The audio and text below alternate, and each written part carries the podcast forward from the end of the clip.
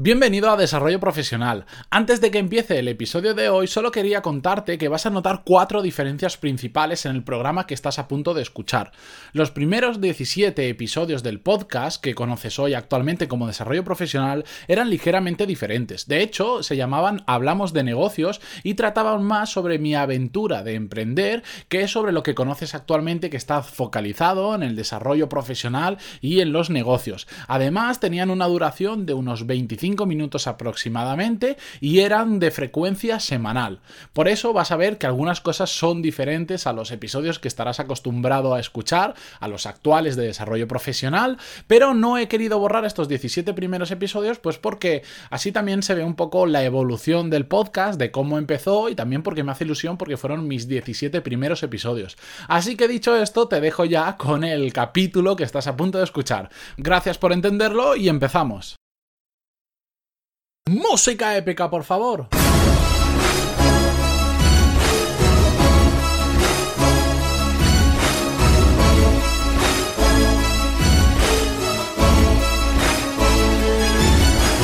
Muy buenos días a todos y bienvenidos a Hablamos de negocios. Soy Matías Pantaloni y a través de este podcast comparto todo lo que aprendo en el camino hacia mi meta, vivir muy bien de mi propia empresa. Antes de comenzar, dejadme que os recuerde que un poco más abajo, si me dejáis vuestro email, comparto con vosotros semanalmente más cosas de las que voy aprendiendo y cosas relacionadas con los temas que vamos tratando en el podcast.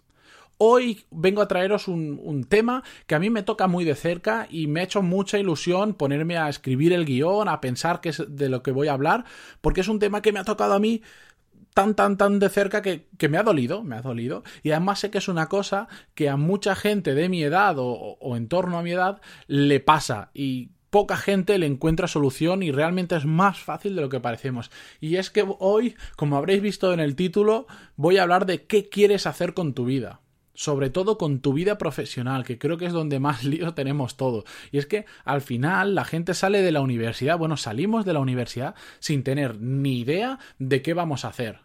Hacemos un máster tras máster tras máster porque vamos a rellenar nuestro currículum creyendo que así va a ser mejor, pero realmente lo importante que es saber a qué nos vamos a dedicar y qué nos gusta en nuestra vida, no lo tenemos nada, nada claro. Todo ello yo creo que viene generado porque decidimos nuestra trayectoria profesional con 17 años, 17, 18 años, ese momento en el que decidimos qué carrera vamos a estudiar en la universidad o qué módulo de FP vamos a hacer o si no vamos a hacer nada y nos vamos a poner directamente a trabajar, realmente estamos tomando una decisión tan tan importante con solo 17, 18 años, un momento en el que aún la mayoría de gente es inmadura no tenemos las cosas claras con esa edad para nada y encima somos súper cortoplacista pensando.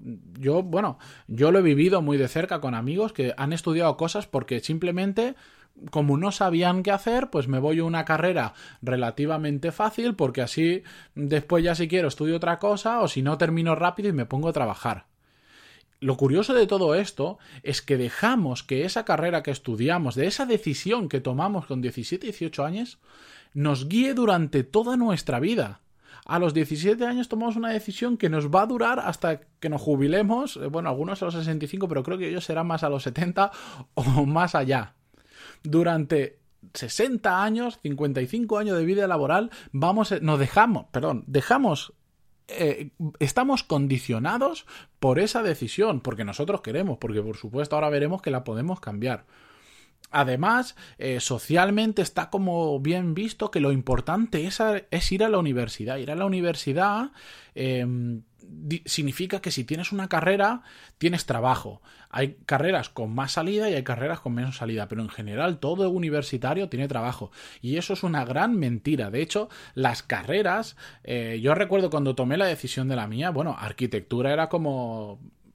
era, vamos, terminaba, antes de terminar la carrera, no es que tuvieras trabajo, es que tenías que decidir en qué estudio ibas a trabajar y te iban a pagar bien porque había mucho, mucho trabajo. Las carreras tienen ciclos. Hay momentos en los que se necesita más de una cosa y momentos en los que se necesita más de otra.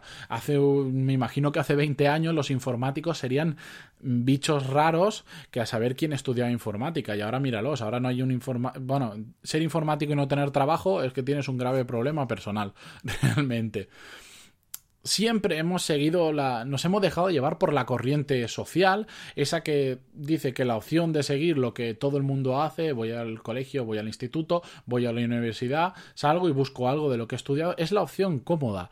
Eh, cómoda porque nos dejamos llevar, porque es como el, el camino que otros ya han marcado por nosotros y nos dicen que eso es lo correcto.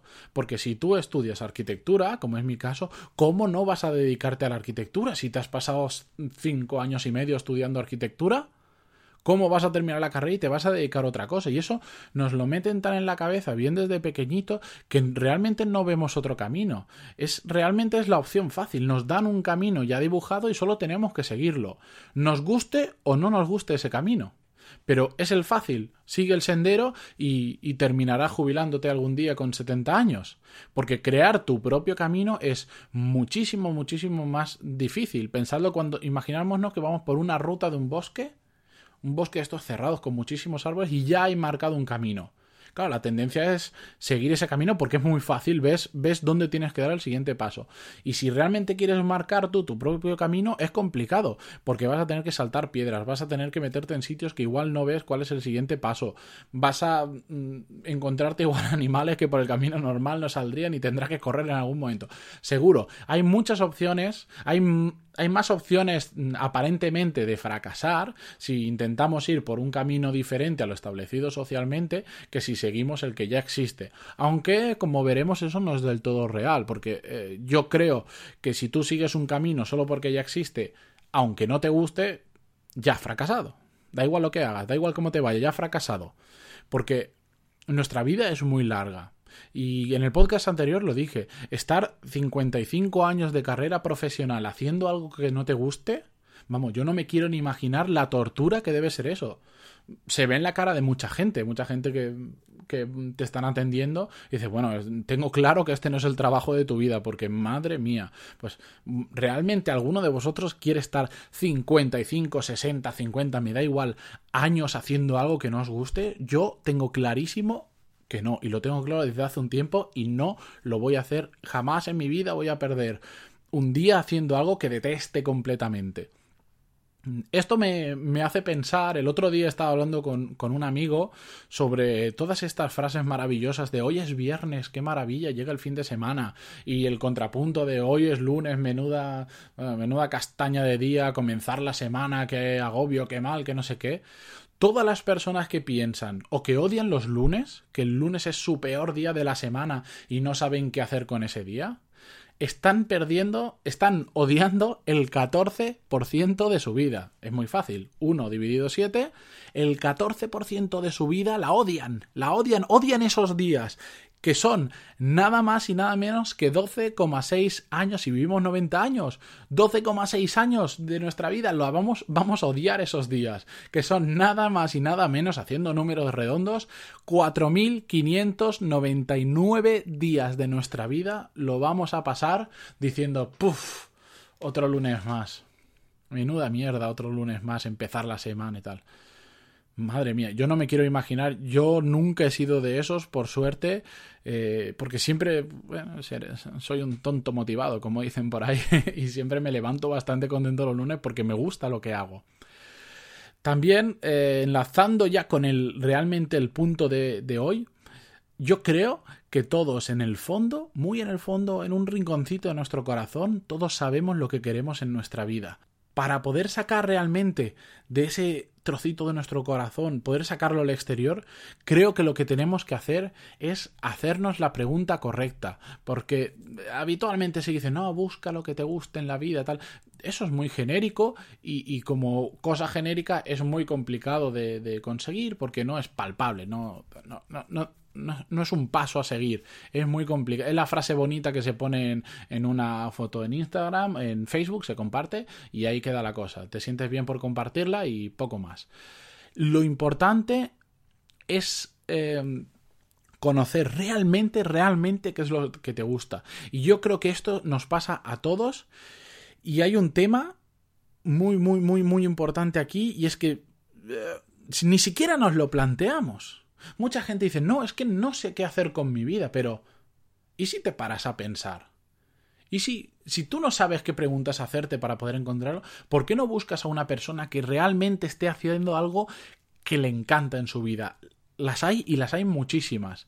Pregúntale, ¿cómo has hecho para encontrar la motivación en tu vida? ¿Cómo has hecho para encontrar aquello que te gusta? Saber lo que realmente quieres hacer con tu vida es dificilísimo. Encontrar tu pasión es dificilísimo. Pero es posible, no es imposible. Entonces, vamos a buscarlo.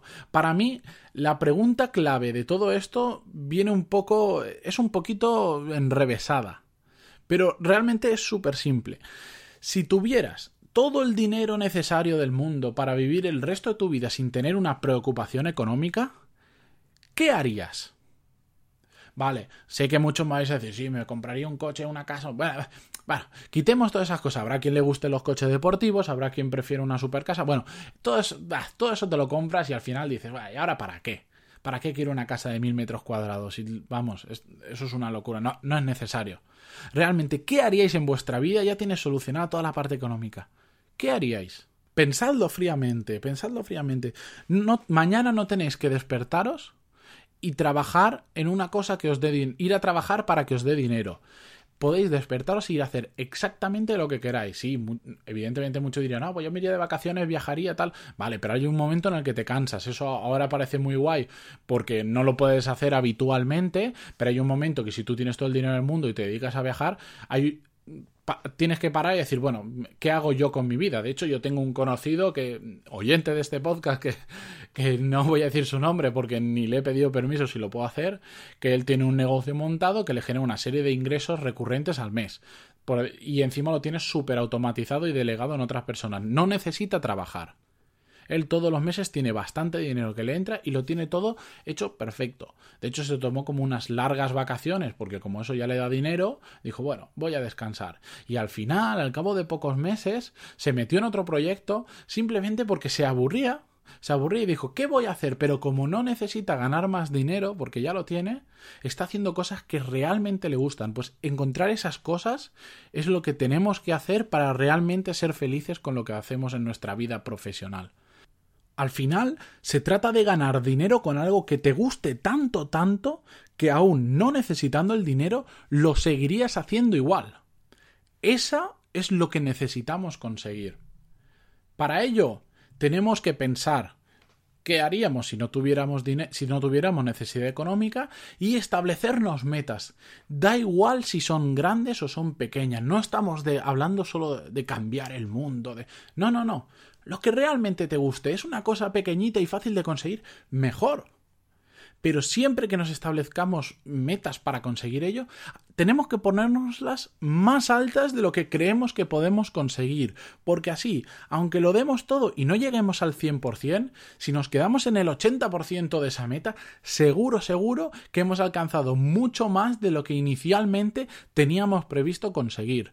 Es habitual que cuando nos ponemos metas, estemos pensando muy, muy, calculando muchísimo nuestras capacidades reales.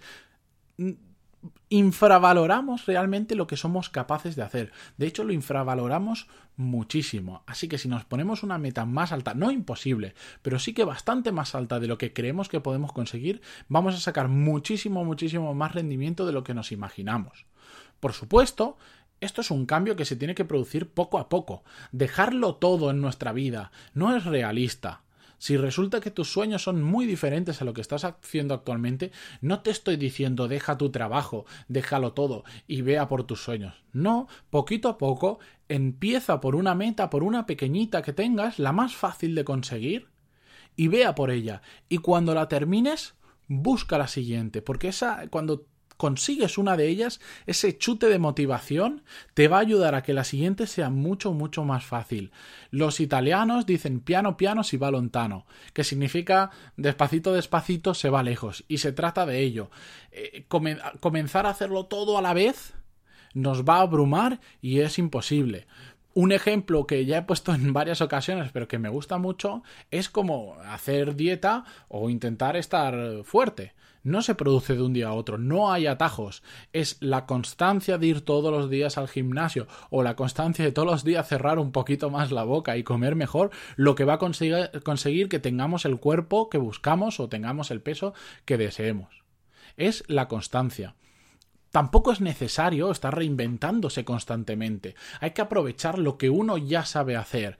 Si mi meta es eh, hablar en público, dar charlas y conferencias por ahí, y se me da bien hablar en público, perfecto.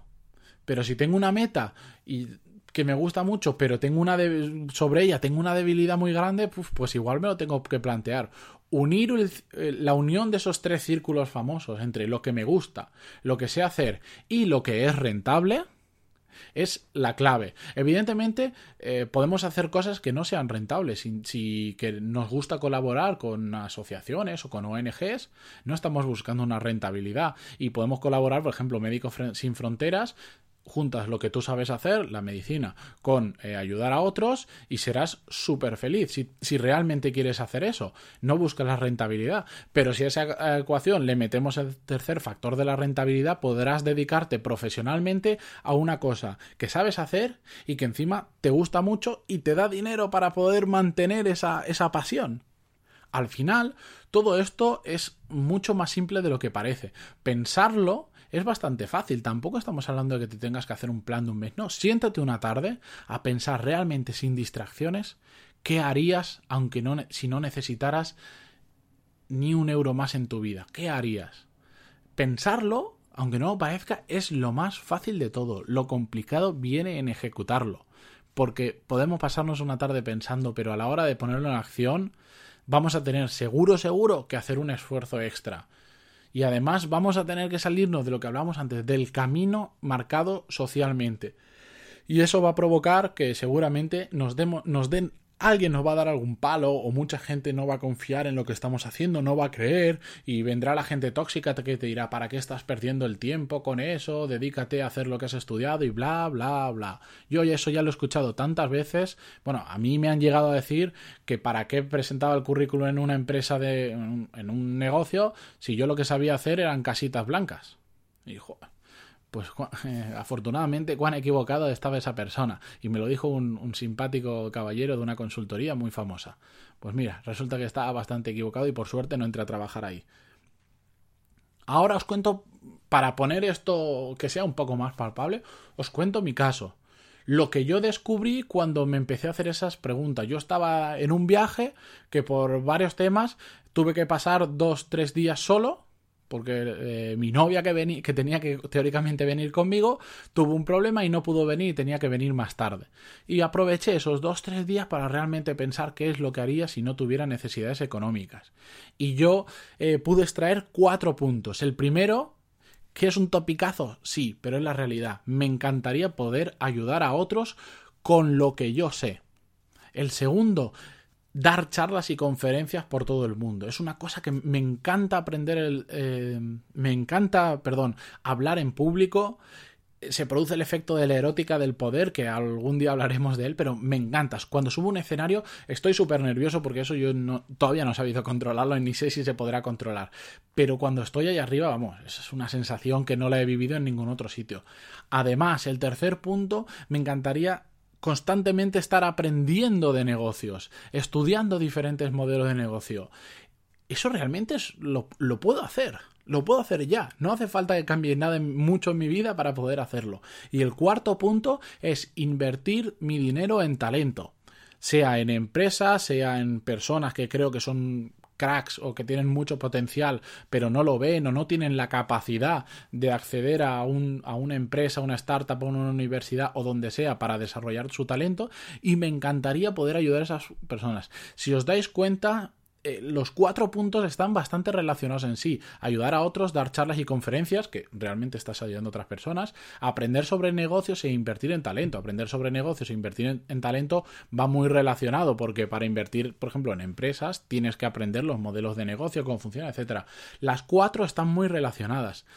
Y realmente las cuatro son muy, muy fáciles para mí, para mí, de cumplirlas no es un. No, no, tengo metas de quiero ir a la luna. Bueno, bastante complicado, pero solamente con el dinero suficiente algún día lo conseguiremos, dentro de poco, dentro de muy poco, gracias a Virgin y todos estos. Son muy fáciles de conseguir y lo único que tengo que hacer es dedicarle un tiempo extra porque yo no voy a dejar todo lo que tengo en mi vida para conseguir eso. Poquito a poco voy a ir metiéndome cada vez más en uno de ellos. Por ejemplo, lo que yo estoy haciendo ahora en la realidad, a día de hoy y de mañana y de pasado, para ayudar a otras personas y además aprender sobre negocios es el nuevo proyecto en el que me he embarcado que se llama Maestro Kaizen. Para los que no sepáis, Kaizen significa en japonés mejora continua y es un término que eh, lo cuñó Toyota hace muchísimos años porque ellos, bueno, el tema de mejora continua en Toyota ha sido una de sus claves del éxito yo, a través de Maestro Kaizen, quiero ayudar a otras personas a mejorar sus habilidades profesionales, dando cursos de productividad, de lectura rápida, de influencia, de gestión de proyectos, etcétera, etcétera, etcétera. Todo lo que pueda ayudar a una persona a ser mejor en su trabajo o en su propia empresa. De esta forma, cumplo dos cosas. De mis cuatro metas cumplo dos. Una, ayudar a otras personas y dos, aprender sobre negocios. Porque, por supuesto, una cosa es tú saber eh, sobre productividad y otra muy diferente es enseñar sobre productividad. Es muchísimo más complicado aprender eh, perdón, es muchísimo más complicado enseñar que aprender, porque para enseñar tienes que haber aprendido la materia y después tienes que aprender a comunicarla. Es bastante, bastante complicado. Además, esas dos metas las cumplo ahí, pero también me posibilitan en un futuro estar dando charlas y conferencias sobre los temas que voy a dar en las clases.